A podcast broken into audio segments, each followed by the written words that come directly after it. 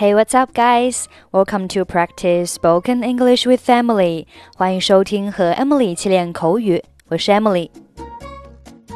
All together 和 altogether 的区别是什么？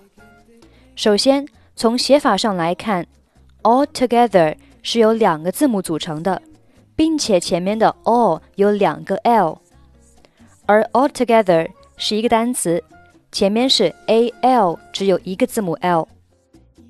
all together 意思是 everything or everyone being or doing something together with everything or everyone else。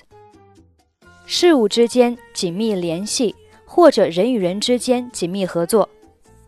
比如说，Let's sing all together。让我们一起唱歌吧。Let's sing all together. Put the vegetables in a bowl and mix them all together. 把所有的蔬菜都放在碗里，把它们混起来。Put the vegetables in a bowl and mix them all together. Are you all together? 你们是一起的吗？Are you all together?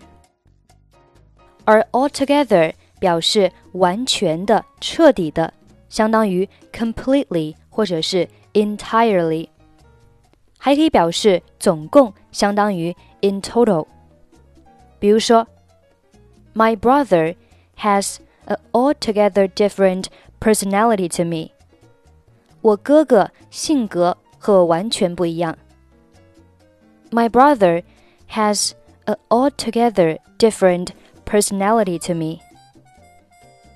I don't agree with you altogether.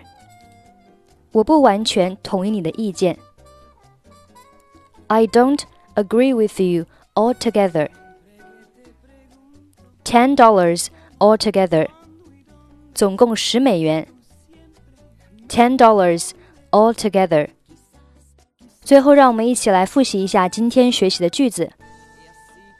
Let's sing all together. Put the vegetables in a bowl and mix them all together. Are you all together? My brother has an altogether different personality to me. I don't agree with you altogether. Ten dollars altogether. Okay, that's pretty much for today. 想要获取本期节目的跟读版本以及语音打分。 欢迎您关注我们的微信公众号“英语主播 Emily”，在公众号里回复“节目”两个字即可加入，或者搜索抖音号“英语主播 Emily”，获取更多单词发音视频。I'm Emily. I'll see you next time. Bye bye.